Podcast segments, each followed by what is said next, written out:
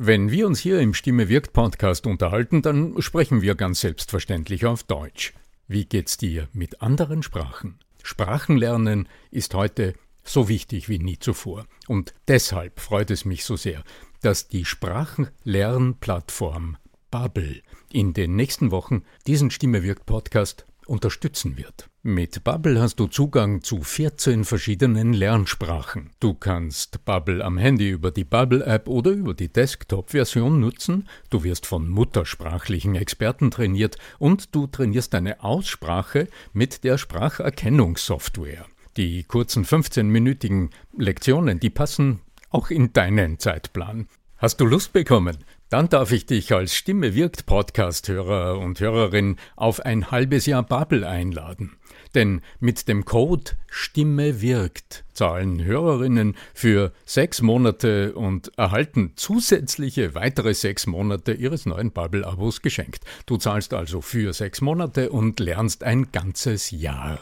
Infos und den Code einlösen kannst du auf bubble.com slash Stimme wirkt. So, und jetzt zu unserem heutigen Thema. Weshalb deine Stimme deutlich weniger angenehm und interessant klingt, wenn du beim Präsentieren von links nach rechts und von rechts nach links spazieren gehst, welcher Mechanismus hier dahinter steckt und vor allem, wie du es besser und interessanter machen kannst. Darüber sprechen wir in dieser Episode. Bleib dran. Der Ton macht die Musik. Der Podcast über die Macht der Stimme im Business mit Arno Fischbacher und Andreas Giermeier. Für alle Stimmbesitzer, die gerne Stimmbenutzer werden wollen.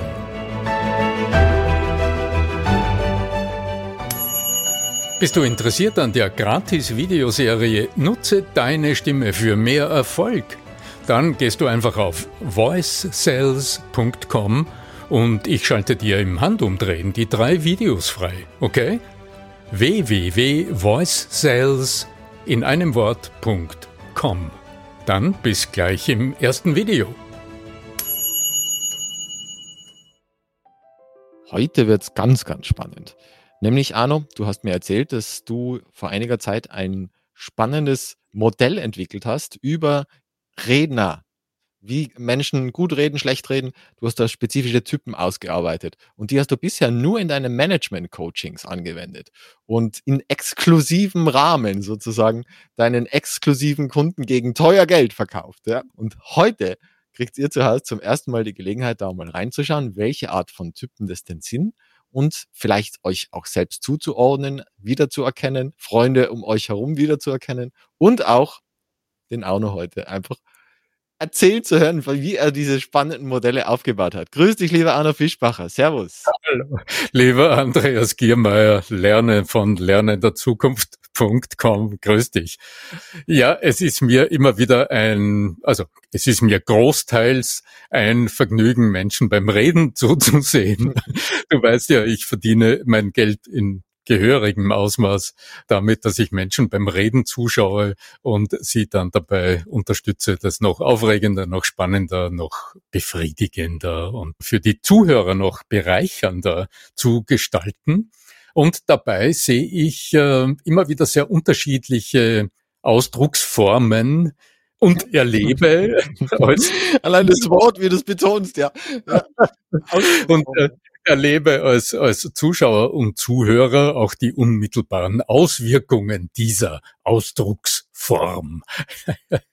Und kann dann an mir selbst, an meinen eigenen Reaktionen, an meinen Emotionen, an meinem Blutdruck und an meinem Puls und all an diesen äh, feinen inneren Regungen und an meinen Gedanken kann ich dann ablesen, wie diese Art des Sprechens, diese Art des Vortrags, diese Art Dinge auszudrücken, zu formulieren, wie die sich wohl auf die späteren Zuhörerinnen und Zuhörer auswirken. Ganz genau, ja. Und das Spannende ist ja, wie gesagt, diese Modelle, die sind ja bisher so exklusiv, dass du sie nur mit deinen Kunden und deinen im Management-Trainings präsentiert hast. Und heute zum allerersten Mal öffentlich. Deswegen bin ich ganz gespannt. Also ich kann, ich kann mir vorstellen, dass äh, die eine oder der andere von unseren Zuhörerinnen mh, hm, ja auch eigene Erfahrungen mit einbringt beim Zuhören von Präsentationen, Vorträgen und so die eine oder andere schmerzvolle Erfahrung mitbringen könnte. genau, ja. Erzähl mir, wer ist dein erster? Such dir, du hast fünf verschiedene Persönlichkeitstypen der Präsentatoren ausge, auserkoren, in Anführungszeichen. Stell, stell uns heute doch in der, in der ersten Episode mal den ersten vor. Ja, genau, genau, genau. Also etwas, was ich mh, hm, immer wieder sehe und was sich im Grunde schon im ersten Moment darstellt. Also wo, wo ich, wenn ich hinschaue, im ersten Moment schon sage, oh, aha, dort sind wir heute zu Hause. also stell dir vor, jemand tritt auf, Rednerin oder Redner tritt auf, geht nach vor, beginnt zu sprechen und dann bemerkst du, wie diese Frau, dieser Mann innehält und nach den nächsten Gedanken sucht und dabei dreht sich einer der beiden Füße schon seitwärts und der ganze Körper dreht sich zur Seite und dann beginnt dieser Mensch in eine Richtung ein paar Schritte zu tun. Ja, genau. Ein Schritt ergibt den anderen und bevor man dann an der einen Wand abprallt, dreht man sich um und dann ändert sich die Richtung von rechts nach links. Irgendwo ist die Wegstrecke dann zu Ende und dann gibt's wieder eine kleine Drehung und dann geht's von links nach rechts. Und dann sehen wir so etwas wie einen Tiger im Käfig, der von links nach rechts und von rechts nach links bedächtig schreitend zu uns, ja, zu uns spricht, ist die Frage eben. Meistens schauen die dann noch Richtung Boden und haben den Klicker in der Hand für ein PowerPoint und das, ja, ist dann ganz schlimm, ja. Ja, äh, zum Boden oder aber sogar irgendwo hinauf. Man weiß nicht genau, irgend in, so in die Ecke, als ob die vorbereiteten Gedanken, als ob die vorbereiteten Elemente des Vortrags oder der Rede dort irgendwohin projiziert wären und er oder sie könnte es gerade ablesen von dort. Hm. Ja, viele können es tatsächlich von der PowerPoint-Folie ablesen, aber ist, dann andere. ist eine andere Geschichte. Das wäre eine andere Geschichte, da werden wir dann beim betreuten Lesen, ganz genau. Nein, dieses Phänomen lässt jetzt auf der einen Seite auf etwas sehr Positives Hat immer zurück. Namen? Also hast du ihn auch irgendwie benannt? Ja, ich nenne es den Tiger oder die Tigerin. Puh, lass es so, den Tiger, ja. Das ist so mein Stichwort. Jemand, der von links nach rechts hirscht man könnte auch sagen, die hirschenden Rednerinnen oder Redner. Vielleicht fällt euch, äh, wir können ja, wir können ja einen kleinen Wettbewerb machen. Vielleicht fällt euch, wenn ihr zuhört jetzt, vielleicht fällt dir beim Zuhören noch ein noch viel originellerer Begriff ein für diese Vortragenden, die von links nach rechts laufen während des Sprechens. Ich habe übrigens auch ein plastisches Beispiel vor Augen. Ich hatte vor vor vielen Jahren hatte ich einmal einen sehr kompetenten Universitätsprofessor im Coaching. Dieser gute Mann hatte in der Universität in Wien ist vorstellig geworden, ob er sich nicht eine Unterstützung holen könnte, denn irgendwie wäre was ganz Eigenartiges passiert, hat er mir dann erzählt. Es hätte nach einer ersten Vorlesung äh, im großen Hörsaal wäre am Ende der Vorlesung eine junge Studentin zu ihm gekommen und hätte sich bei ihm richtiggehend beschwert, dass die Art und Weise, wie er das vorträgt, dass das einfach nicht geht. Also, dass man das so nicht tun kann, das wäre also wirklich nicht möglich, man könnte nicht zuhören und so weiter und hat sich da ganz klar ausgedrückt und sich bei ihm wirklich beschwert. Das hat er zum Anlass genommen und hat sich gedacht, na ja, dann schaut er halt mal, vielleicht gibt's da einfache Dinge, die er besser oder anders machen kann. Und ähm, war ich äh, in der Nähe von Wien und habe mit ihm begonnen zu arbeiten und dann hat sich in relativ kurzer Zeit herausgestellt, dass diese Art und Weise zu sprechen, nämlich diese, also er hatte Er hatte, und das muss man ja positiv anrechnen, er hatte diese Vorlesung ja nicht zum ersten Mal getan im Laufe seines Lebens. Er hat es offensichtlich jahrelang immer wieder annähernd im selben Wortlaut, vielleicht sogar abgespult. Also er war gut vorbereitet in der Sache und er hatte die gesamte Vorlesung wie so ein inneres Manuskript in seinem Kopf vorrätig. Mhm, mh. Und das ist die Krux bei der Sache. Also das Positive bei Menschen, die wie ein Tiger im Käfig hinter dem Zaun links und nach links und rechts auf und ab laufen, denen muss man in der Regel wirklich zuerkennen, dass sie sich vorbereitet haben und dass sie sich vielleicht sogar wortwörtlich gut vorbereitet haben, Formulierungen überlegt haben, vielleicht sogar aufgeschrieben haben, wie, was sie dann vortragen wollen und sich dadurch im Moment des Sprechens massiv unter Druck setzen, dass gut Vorbereitete, das irgendwo in ihrem Gedächtnis abgespeichert ist, im Moment des Geschehens, wenn das Publikum da ist, wenn die Studierenden da sitzen, dann auch abzurufen. Würden die auch Cue-Cards haben, also auf Kärtchen schauen? Nee, das ist in dem Fall, äh, war das gar nicht nötig. Weil er. Nein, ich meine typmäßig. Also, ob das du dem Typen zuordnen würdest. Ja, das, das, das mag durchaus sein. Also Tiger ja. mit Karte. Tiger mit Karte, aber in dem Fall, das war ein Tiger, der, der durchaus aus seiner Kompetenz heraus, also aus, aus dem, was er schon so oft gemacht hatte, was er schon so oft ausgesprochen hatte, das einfach abgerufen hatte. Mhm, mh. Jetzt noch etwas Positives. Also das ist, ergibt einen markanten Widerspruch genau genommen für uns jetzt als Betrachter, als Zuhörer. Zu gehen beim Sprechen, das kann eine wunderbare Sache sein, denn allein durch diese rhythmische Bewegung muss unser Bewegungszentrum im Gehirn, muss der motorische Kortex sich gut organisieren. Und das tut er offensichtlich über die beiden Gehirnhälften des Kortex hinweg. Das heißt, die beiden Hirnhälften da oben, die müssen zusammenarbeiten, damit man von links nach rechts einfach Schritte nach vor tun kann, um diese beiden Körperhälften, die von der jeweils entgegengesetzten Cortexhälfte gesteuert werden in der Bewegung, die müssen zusammenarbeiten, damit man im Balance nach vorne schreiten kann. Also das heißt, gehen fördert das Memorieren. Und das ist auch einer der Hintergründe. Ich glaube, wir haben in diesem Podcast sogar einmal schon davon gesprochen.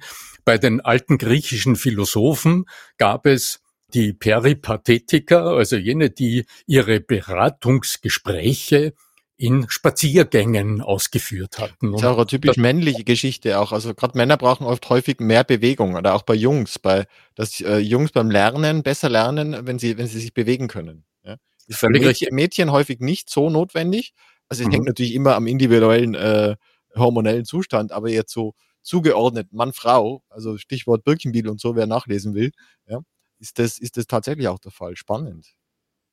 Ja, ich denke generell, es wird die Bewegung, die Motorik als etwas, was auch das Gedächtnis unterstützt, krass unterschätzt. Absolut. Also allein, allein mit der Hand in Handschrift eine Notiz machen, das wird deswegen besser verankert, als wenn du es in die Tastatur tippst, weil der Akt des Schreibens das ähm, Erfassen des Geschriebenen unterstützt und dadurch das Gedächtnis unterstützt wird. Ja, bei weitem. Ich meine, du hast ja parallel, hast du im Kopf wahrscheinlich einen Dialog, der dir gerade sagt, was du gerade schreibst, dann hast du das Taktile, dann hast du die, das Bewegungsgedächtnis, da ist viel, viel mehr an Sinnen damit. Vielleicht riecht das Papier noch irgendwie oder der Stift, also da ist viel mehr an, an Sinnen. Ja.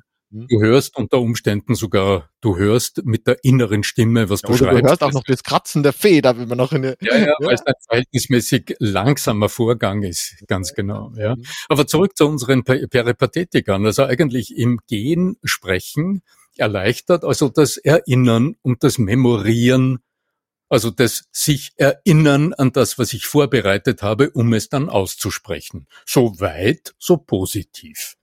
Und jetzt kommt's aber für den, der spricht. Mhm. Der ist dadurch besser in der Lage abzurufen, was er sagen wollte, was er sich da, was er sagen will, was er sich vorbereitet hatte. Aus unserer Sicht als Zuhörer und Betrachter schaut das naturgemäß ganz anders aus. Mhm. Denn wir erleben jetzt und wir erkennen auch ganz deutlich, dass dieser Vortragende mit sich selbst spricht und nicht mit uns. Und in dem Moment, in dem ein Mensch mit sich selbst spricht, lässt die Stimme, also der Klang der Stimme, auch ganz, ganz deutlich hören, dass wir als Mitanwesende nicht involviert sind, dass wir nicht angesprochen sind. Also jenen feinen Sprecherformanten in der Stimme.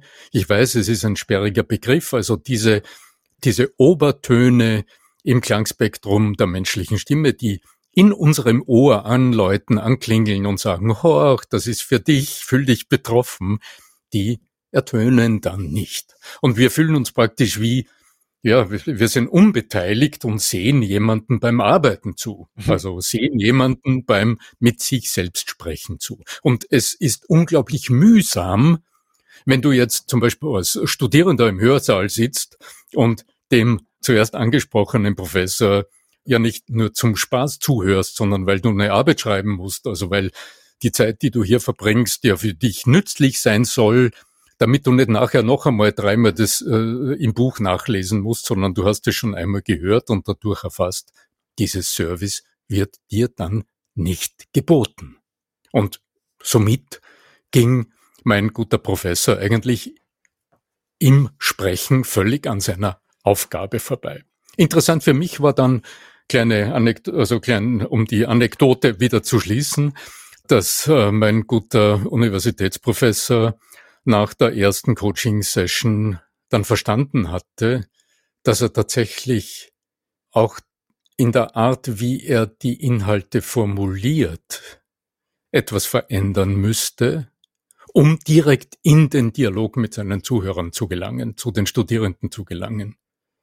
Es war interessant, ich habe das in meiner ganzen 20, mehr als 20-jährigen Karriere auch das erste Mal erlebt. Er hat dann für sich den Entschluss gefasst, es sei ihm zu viel Aufwand. und er hat es dann abgebrochen und ist offensichtlich bei dem geblieben, wie er es bis dorthin getan hatte. Ich weiß nicht, ob man da pragmatisiert ist und ob heute, mit hoher Wahrscheinlichkeit als Prof dann, ja, ja. Ob heute nicht die Rückmeldungen der Studierenden doch einen auch an den auch an dieser Universität mittlerweile einen Einfluss nehmen auf. Äh, der ist das auch schon in Pension, oder? das, Wenn du sagst, das war damals schon ein alteingesessener. ja, ja, genau. Mhm. Genau. Okay, aber zurück zum Tiger. Es ist nicht der Tiger im Tank, sondern es ist der Tiger, der auf und ab unentwegt auf und ab von links nach rechts marschiert. Aber vielleicht sprechen wir so viel über das, wie es nicht funktioniert und was uns im Grunde nervt und uns das Zuhören erschwert. Was lässt sich denn mit einfachen Mitteln praktisch ändern? Ein Grundsatz wäre, wenn du einen Standpunkt hast, aus dem heraus du sprichst, also wenn du hinter dem stehst, was du sagst. Allein in diesen Formulierungen steckt Körpersprache ganz massiv. Wenn du aus dem Gehen heraus einen Standpunkt formulieren willst, wird er nicht ankommen. Denn es heißt ja auch Standpunkt, also mhm. Stehpunkt. Mhm. Ja, genau.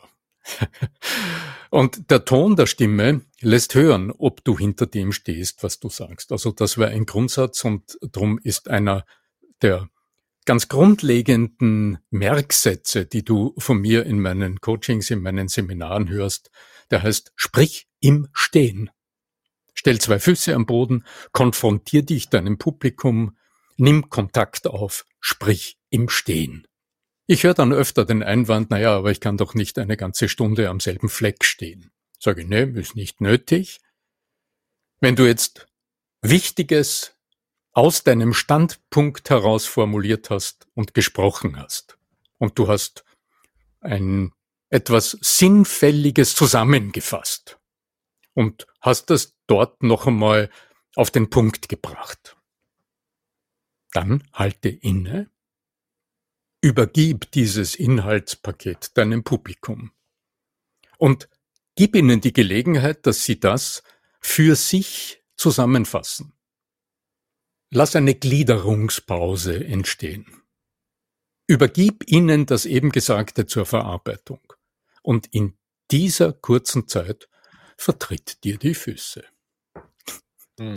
Also, mhm. sprich im Stehen, denk im Gehen, dann hol dir wieder deinen Standpunkt, sprich im Stehen und denk im Gehen und so weiter und so fort. Und auf die Art und Weise verkörperst du, was du sagst und gibst in den Momenten, in denen du dich bewegst und mal einen Fuß neben den anderen setzt, gibst deinen Zuhörern die Gelegenheit, darüber nachzudenken, was du gerade gesagt hast, das zu bewerten, die eigenen Gedanken dir zurückzusenden und dann nütze die Gelegenheit, das wieder aufzugreifen und zum nächsten Punkt zu kommen.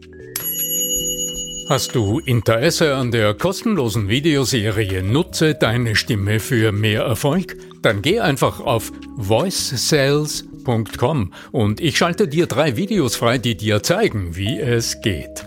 Warum nicht gleich ausprobieren? www.voicesales.com Insofern bedanke ich mich ganz herzlich Hast du den Tiger in dir entdeckt, ja, oder einen Tiger in deinem Kollegium vielleicht, ja, oder beim Professor oder was auch immer ist jetzt die Frage. Wenn ein besserer Name einfällt, wir suchen immer noch danach. Ansonsten freuen wir uns natürlich über wunderbare Bewertungen in der Podcast-Plattform deiner Wahl. Und wie immer die letzten Worte gehen an dich, lieber Arno. Ja, natürlich gerne. Also wenn du Lust hast zu ein paar Videos, in denen auch der Standpunkt, aus dem heraus du sprechen solltest, eine Rolle spielt, dann gehst du auf voicesales.com und holst dir eine kostenlose Videoserie. In diesem Sinne möge die Macht der Sprache, deiner Körpersprache und der Stimme mit dir sein. Dein Arno Fischbacher.